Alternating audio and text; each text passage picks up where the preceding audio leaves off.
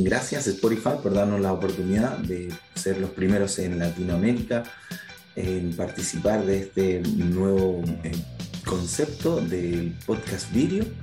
Eh, lo vamos a aprovechar y los invito a ver este nuevo episodio de Simplemente Vino ahora con Spotify Podcast Video. Los invito a este video podcast especial.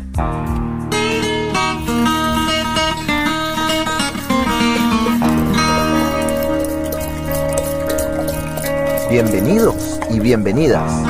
Yo soy Gabriel Salcedo y este es otro capítulo de Simplemente Vino. Hola, ¿qué tal? Bienvenidos a otro episodio de Simplemente Vino. Hoy nos encontramos con Amanda Barnes. Barnes ya nos va a corregir. Ella es inglesa, residente entre Argentina y Chile. Es escritora del vino, viajera incansable, periodista y ganadora de numerosos premios, con una exitosa trayectoria como comunicadora. Además, ella es autora de The South America Wine Guide. De todo esto y mucho más nos va a contar el día de hoy. Bienvenida, Amanda, ¿cómo estás?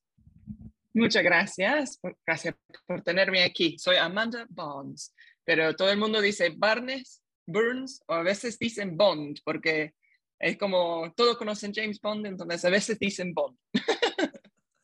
Bueno, te vamos a decir Amanda entonces para no confundirnos. Sí. Amanda, ¿y dónde estás en este minuto? Estoy en Mendoza, eh, donde he sido viviendo desde 2009. Perfecto, o sea, has transitado entre Chile y Argentina, eso es lo que tengo entendido. Sí, como yo realmente desde como 2011 empecé a trabajar fuerte en Chile también y fui como pasando tiempo ahí. Y un año viví en Santiago, pero he elegido vivir más o menos en Mendoza porque es, es como el centro del vino argentino. Cuando estoy en Chile, siempre estoy viajando, porque viste, las regiones de vino de Chile son por todo el país. Entonces, cuando estuve viviendo en Santiago, no tenía tanto sentido. Entonces, como vivo aquí, pero es cierto que tengo un pierna a otro lado de los Andes, siempre. Qué entretenido, sí, em, me, se entiende con, con el tema vinícola en Chile, claro, está por todos lados, como dices tú. Para la gente que no conoce, Chile es un, un país muy largo, así que hay mucho que recorrer. Y, y, por supuesto, claro, en el tema de vinos, eh, también pasa un poco quizás con el cambio climático, que aparecen nuevas zonas. Sí, cada vez más extremo y cada vez más al sur. Entonces, sí, ahora correr las regiones de Sudamérica es extenso viaje. Y quiero hacer un par de preguntas y luego quiero que me cuentes un poco de lo que haces y de, este libro tan, tan eh, comentado últimamente. Yo em, tengo que decir que gracias a em, la familia Catena, me parece que uno de, eh, ellos te, eh, posteó tu, libro y ahí dije, wow, tengo que conocer a Amanda, quiero saber quién. bueno, te quiero preguntar si es que tú fueras em, un vino o una cepa. ¿Lo has pensado? ¿Qué vino serías o qué cepa serías? ¿Has pensado esa pregunta? Oh, qué difícil. ¿Serías un vino blanco? Yo, yo realmente, yo amo todo, todos los vinos, entonces eh, sería, pero mira, como persona, yo no soy muy tímida, entonces tendría que ser como una, un vino con, con personalidad fuerte. Em, y me encantan las burbujas, entonces capaz que sería, no sé, capaz que sería, mm, no sé, un Chardonnay o Pinot Noir que puede ser como un vino fuerte, como un vino, no fuerte, como con mucho tanino, pero como con mucho, como pega, sí, uh, como vino tranquilo y también más divertido con vino espumante. Entonces, en la noche soy el, el Chardonnay espumante, en la día soy el Chardonnay musculoso, con mucho madera. Qué maravilloso. Y mm, otra de las preguntas que he estado haciendo en esta segunda temporada es, ¿con quién y dónde te tomarías un vino? ¿Y qué, qué vino te tomarías? Si pudieras elegir cualquier persona viva o que ya no esté con nosotros, ah, bueno. vas para atrás. Eso, es fácil. Yo, yo elegiría a mi padre que murió en 2019, lo tomaría él, con él, con unas ostras y un, un, vino como bien seco, blanco. Eso fue una de las cosas preferidas que hicimos juntos, como comer y, tomar vino. Entonces, sin duda. Sin duda. ¿Cómo se llama tu papá? Adrian. Adrian, Adrian. ¿Y dónde lo harían? ¿En, en París? ¿En, en Londres? ¿En dónde lo? Bueno, si, si es mi sueño, mi sueño yo, voy a, yo voy a mandarlo por aquí porque nunca he venido a visitarme en Sudamérica. Entonces, si, si estoy como haciendo un sueño, yo me gustaría que parezca ya, ahora mismo en Mendoza. Eso estaría lindo. Si lo puedes hacer, gracias. Te agradezco. Sería Bueno, em, y cuéntame un poco de, de este libro, em, cómo aparece, cómo, cómo llega esta idea. Eh, ahí está, mira, para los que están viendo eh, en Spotify eh, video, ahí aparece el libro precioso, dice South American Wine Guide, sale tu nombre bajito, son unas flores, sí, unos jazmines, está muy lindo, muy, muy colorido, llama mucho la atención, tapadura. Em, sí, tapadura. Nos están escuchando en Spotify, em, vean el video también, si está interesante. Cuéntanos, ¿cómo empezó todo esto? Bueno, yo desde como 2009 que he sido viviendo aquí en Sudamérica, corriendo todas las regiones de vino. Eh, escribiendo para revistas de fuera. Yo escribo principalmente para Decanter, pero también otras revistas en Inglaterra, en los Estados Unidos. Y, y yo como cuando llegué realmente quería un libro que me explicaba todas las regiones y no había. Um, hay, hay, un par de libros sobre Sudamérica, pero no, no eran como la profundidad que, que realmente quería tener. Entonces, básicamente escribí el libro para eso, porque me pareció que había un espacio eh, en donde podríamos como mostrar y, comunicar mucho más la diversidad que tiene Sudamérica. Y no solo Argentina y Chile, pero también los otros países importantes de vino, como Uruguay, Brasil, Bolivia, Perú. Entonces quería escribir un libro que sea útil para la gente que amen el vino, que quieren saber más, también algo para los productores de Sudamérica, para poder como mostrar ese libro y decir, mira, mira, tenemos como tanta diversidad y tenemos como tanta información sobre nuestro vino, porque yo siempre he sentido, escribiendo de Sudamérica, que solo la prensa te da muy chiquitito el espacio para Sudamérica. Yo escribo para varios libros grandes, como el World Atlas of Wine y eso, y como la página que tengo para Sudamérica es muy chiquitita. Entonces pensé como para cambiar un poco ese, esa idea, tenemos que tener unos como fuentes de información un poco más profundos, así el mundo de vinos se toma un poco más serio, los vinos de Sudamérica, así que puede crecer un poco más en los mercados. Hay un, estereotipo, por lo menos de lo que yo escucho los podcasts en, en inglés sobre vinos, hay un estereotipo. Y bueno, el vino chileno, el Cabernet, es así, están haciendo pino, gracias, cerramos la puerta de Chile y hablemos de Argentina del Malbec, ok, se acabó, gracias, buenas noches. Sí, no, y, hay mucho más. Y eso es como después la, mi, la suerte de vivir aquí para tanto tiempo, he podido conocer como mucha diversidad de regiones, de uva, de estilos, como una diversidad de Malbec que no imaginas. Como, entonces yo quería transmitir, comunicar eso y, emocionar, ojalá emocionar gente a querer probar más, a querer conocer más. Y ojalá como venir a visitar también, si no, si no están muy lejos. ¿Y el libro lo tienes en versión en español y en inglés o solo en inglés por ahora? ¿Cómo es? Solo en inglés por ahora, pero estoy hablando Em, con unos editoriales aquí en Sudamérica para hacer la versión en español y portugués, 20, sería 2022. Perfecto, mira qué interesante en portugués, eh, que también es un público que em, están conociendo mucho del vino ahora. Y, y, claro, necesita de estos libros para poder interesarse más, porque la verdad no tienen una cultura eh, del vino como la tenemos en Argentina, en Chile, Estados Unidos. Sí, bueno, en Brasil tienen, en Brasil es como un mercado súper importante para los vinos de Chile, Argentina y Uruguay.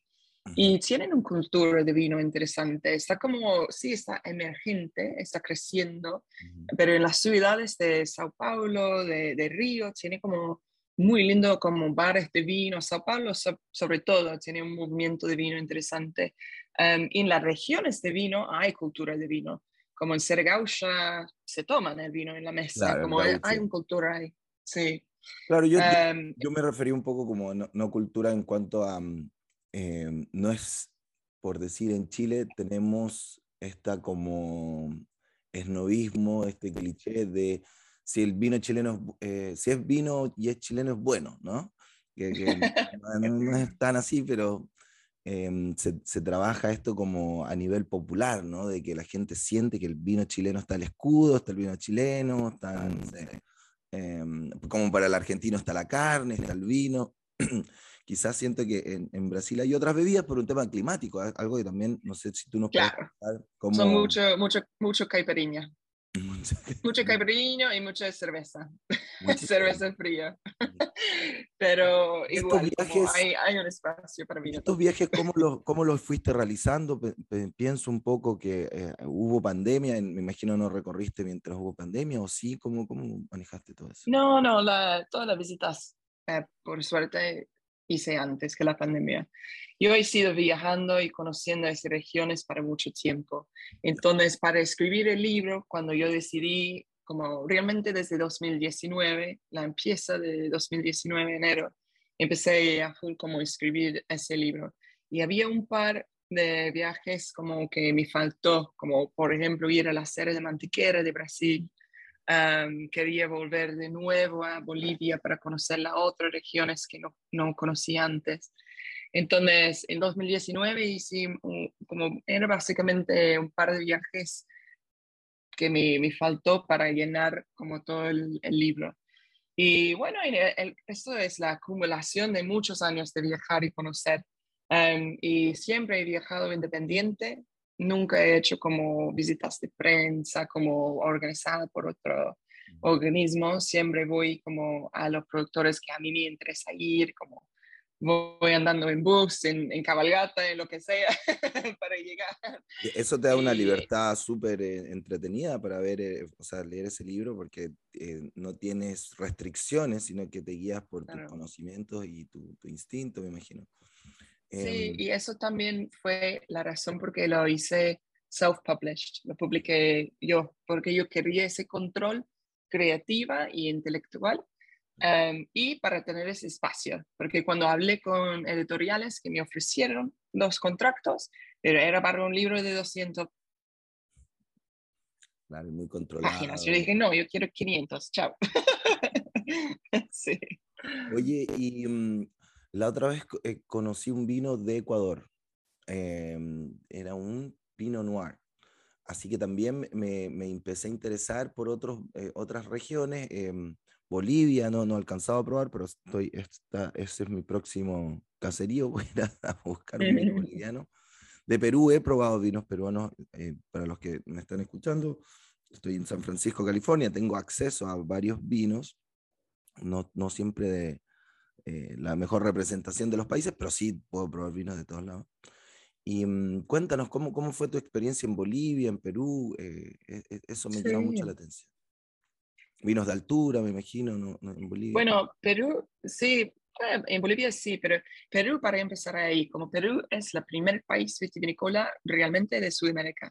Cuando los vinos llegaron con, cuando la, perdón, lo, lo, las viñas, como llegaron con um, Columbus, eh, en el final del 1493, algo así, llegaron al Caribe, efectivamente, y de ahí viajó como la, la, gente como al norte a través de México, llevando la, la uva misión y abajo como por Sudamérica.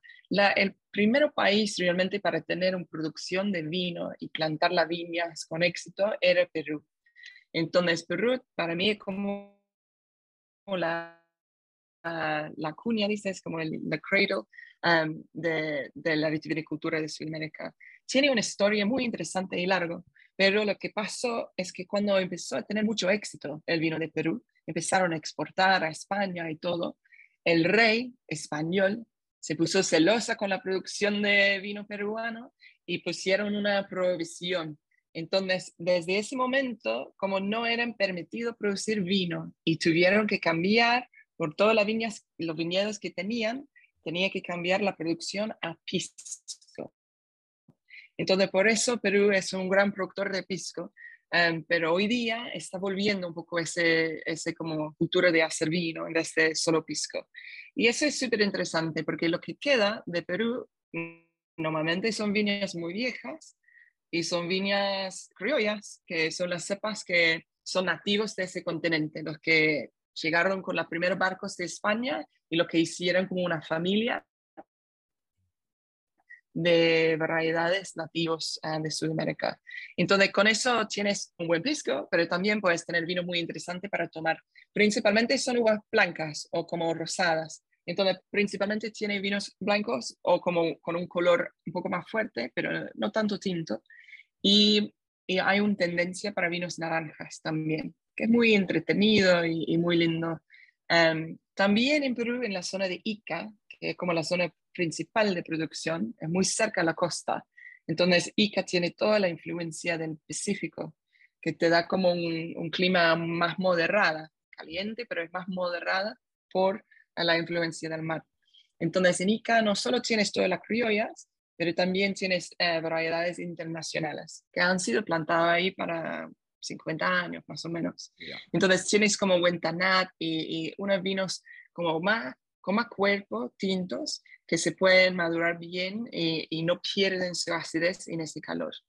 Um, y bueno, ese es básicamente Perú, pero hay cosas muy interesantes que están pasando en las alturas también, hay un par de viñedos en la sierra de Perú que son muy como promet, um, interesante para ver y vamos a ver cómo desarrolla. Apu es la, la bodega que me, más como fascina de vino de altura de Perú. Porque ¿Cómo se llama? Al Apu. Apu como el de Los Simpsons. Eh, sí. um, y bueno, entonces, pero el primer zona en donde plantaron en Perú era cerca de Cusco, porque eso fue como donde había como toda la, la bueno, toda la el gobierno como Inca y, la gente viviendo ahí. Entonces eso es donde se instalaron también eh, los españoles para, para concordarlo. Entonces plantaron cerca de ahí, pero eso como para, perdió en el tiempo, pero ahora hay ese movimiento de vuelta en esas sierras. Si cruzas, si continúas por las Andes, eh, cruzas el lago Titicaca, llegas a la primera como zonas de Bolivia que sí son todo de altura. Entonces, Bolivia es un país hermoso para conocer porque es tan extremo. Casi la, la mayor país es, es, dura y como montañas, como los salinas, como paisajes increíbles. Y ellos, eh, la industria vitivinícola realmente desarrolló cerca de Potosí, que era como la mina muy grande en esa época, como súper importante, mucha gente viviendo ahí o cerquita. Entonces ahí es donde em, empezaron exportando eh, los vinos eh, de Perú y los piscos. Y, em, eh, con eso empezaron a hacer su propia producción en Bolivia. Em, también su propio pisco,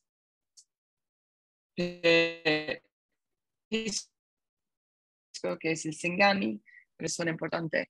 La, la, como una de las más viejas es el Valle de Sinti, que es como un barrio ahora sur de Potosí. es muy de altitud alta también. Es un valle natural, donde tiene como ambos lados, son, es muy un pendiente importante. Me imaginé. Y ese valle te da como sol, porque hay mucho como al SAS, me imaginé, no sé, me, me hiciste el, dibujo, así me imaginé como uno. como el SAS, pero todo rojo, todo de roca, y sin nada, sin nada como, nada de como ese clima frío. Mm, es muy, el clima, sí, es muy selvático. Es muy árido y tiene ese, sí, sí, pero es hermoso, porque son las son muy viejas uh, y ahí realmente el método que hicieron desde los jesuitas era crecer la uva arriba del árbol. Entonces, mucho de la uva crecen arriba de esos árboles de muelle y chañar, y eso te da otro gusto al vino. Súper interesante. Sí. Em, Para mí la estrella ahí es el moscatel de Alejandría, que realmente transmite todo ese, las notas de la pimienta rosada, es riquísimo. Y tenemos Tarrija, que es la, la región más importante de Bolivia em, hoy día, que ha desarrollado mucho. Y eso es solo como un poquito arriba de Salta de, de Argentina, o Jujuy de Argentina.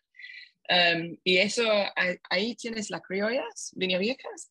También tienes muchas variedades internacionales y son como Tanat, Malbec, um, Petit Verdot, como esas variedades como con pieles más gruesas que funcionan bien a altitud.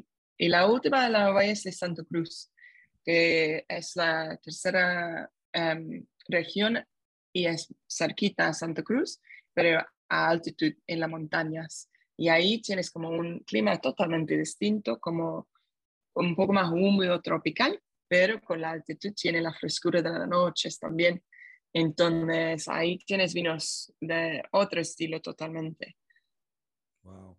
¿Y tú sientes que mm, en estos viajes hay algún eh, denominador común em, al acercarte al, al granjero, al agricultor, eh, se parecen. Yo siempre he tenido esa, esa sensación, esas ganas de, juntar eh, generaciones antiguas, juntar a los más viejos, no sé, de Chile, juntar a alguien de 70, 80 años con uno de, Perú y que hagan lo mismo, ¿no? Para ver cómo, cómo empiezan a dialogar en cuanto a cómo crían sus uvas y todo, porque siento que tienen tanto amor, tienen tanto cariño por lo que hacen, porque la verdad, para ser honesto, no se gana mucho dinero por lo menos en Chile, con esto de la uva, porque se lo venden a los grandes empresarios y ellas, en realidad, mucho, mucho amor.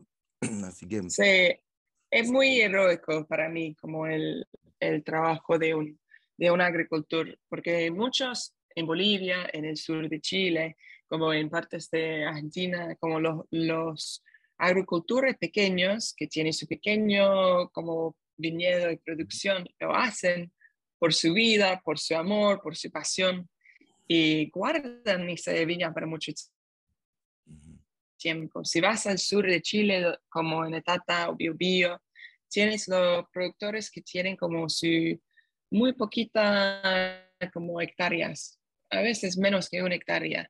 Y eso realmente es un trabajo de, de amor y Con mucha de 300 años. Em, y eso es algo que yo respeto.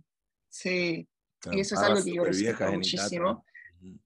Claro, y tenemos, no solo como tenemos que respetar, pero yo creo que tenemos que valorizar más mm. esas viñas viejas, pagar más para que podamos protegerlo y que siguen como rentables para la, la, gente que están como dedicando su vida a cuidarlos, porque si no lo vamos a perder.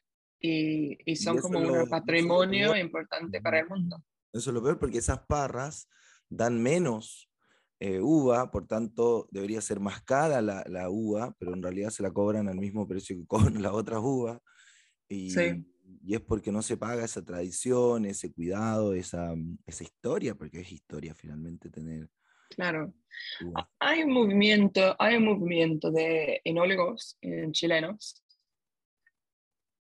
que están como realmente están empujando para unos precios para ese, ese uva valorizando lo, la de viñas viejas. Hay como el movimiento Vigno, que ha sido muy importante en eso, que es el movimiento de viñadores de Cariñán, que están pagando mucho más para la uva de viñas viejas de Cariñán y poniendo un poco como presión a la industria para pagar más por esas viñas. También hay varios productores como independientes o enólogos que trabajan para grandes empresas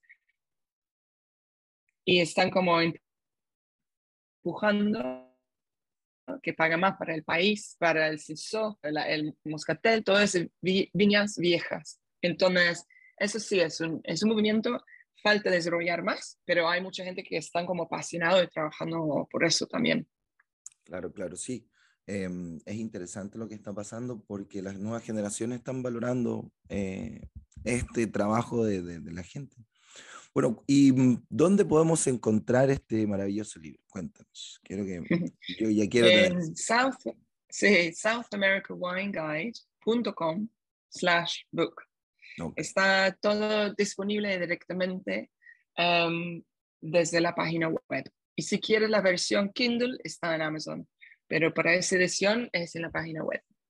Perfecto. ¿Y eso lo pueden conseguir en, qué países? ¿Hasta dónde llegas con el libro? Lo podemos mandar a donde sea, pero el correo es, es caro para Sudamérica, por ejemplo, pero mm. Estados Unidos, fácil, Europa, Inglaterra, em, y el año que viene vamos a imprimir con un editorial aquí en, en Sudamérica para que sea más accesible em, aquí en Sudamérica. ¿Y, ¿Y, cuáles son los nuevos proyectos? ¿Tienes pensado, sé que recién terminaste tu libro, pero me imagino una persona intelectualmente activa como tú ya debe tener alguna otra idea. Cuéntame, ¿qué, qué para dónde, qué vas a hacer? ¿Qué, qué quieres hacer? Bueno, estoy en el medio del segundo año del Master of Wine, entonces eso me ocupa, me, me, ocupa un poco de la cabeza, pero um, la idea es, es, el año que viene vamos a hacer un tour por Norteamérica. Entonces, en el verano 2022 vamos a hacer como un, un tour de, con productores de Argentina, de Chile, de Uruguay, de Sudamérica, eh, varios eventos en los Estados Unidos y Canadá para promover los vinos de Sudamérica. Y bueno, con la versión español-portugués el año que viene, vamos a imprimir de nuevo porque ya está casi agotada esa imprenta. Y en, en 2023 sería la segunda edición. Entonces, la, la, segunda edición del libro. Entonces, mi idea es cada dos, tres años hacer una nueva actualizada versión, así como podemos seguir comunicando todo lo que está pasando tan rápido y tan interesante aquí Em, así que todo el mundo se puede estar muy conectada con Sudamérica a través del libro. Bueno, cuenten conmigo si necesitan alguien más que eh, viaje con ustedes por Norteamérica. Qué bueno, dale. Oye, pero eh, déjanos eh, tus redes sociales para que la gente te siga. Igual las vamos a escribir aquí en la descripción de, del Spotify. ¿Dónde te pueden seguir? Arroba, South America Wine Guys. Y yo personalmente soy um, Amanda underscore Wine Perdón, no soy muy buena en la puntuación en español. Está bien. Pero yo, yo soy Amanda Bonds y, lo, y bueno, estoy creo que es fácil encontrarme a través de South America White Guide. Maravilloso. Bueno, los dejo em, con em, un gran saludo. Gracias por escucharnos. Otro episodio de Simplemente Vino. Muchísimas gracias a Amanda por estar con nosotros. Mm, eh, revisen el libro, yo por lo que ojeé ahí en internet está buenísimo, así que un gran abrazo, que estén muy bien. Muchas gracias.